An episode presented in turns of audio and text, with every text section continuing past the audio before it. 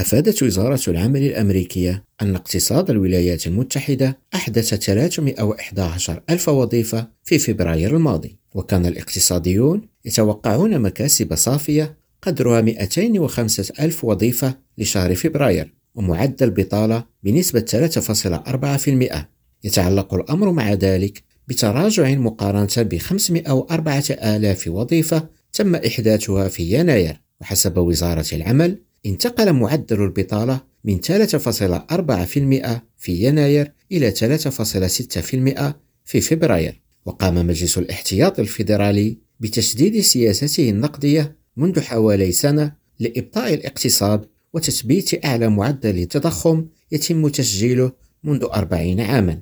وشملت الصناعات التي حققت مكاسب وظيفية ملحوظة كل من الترفيه والفنادق وتجارة التجزئة والرعاية الصحية. جهاد بن شقرون ريم راديو واشنطن.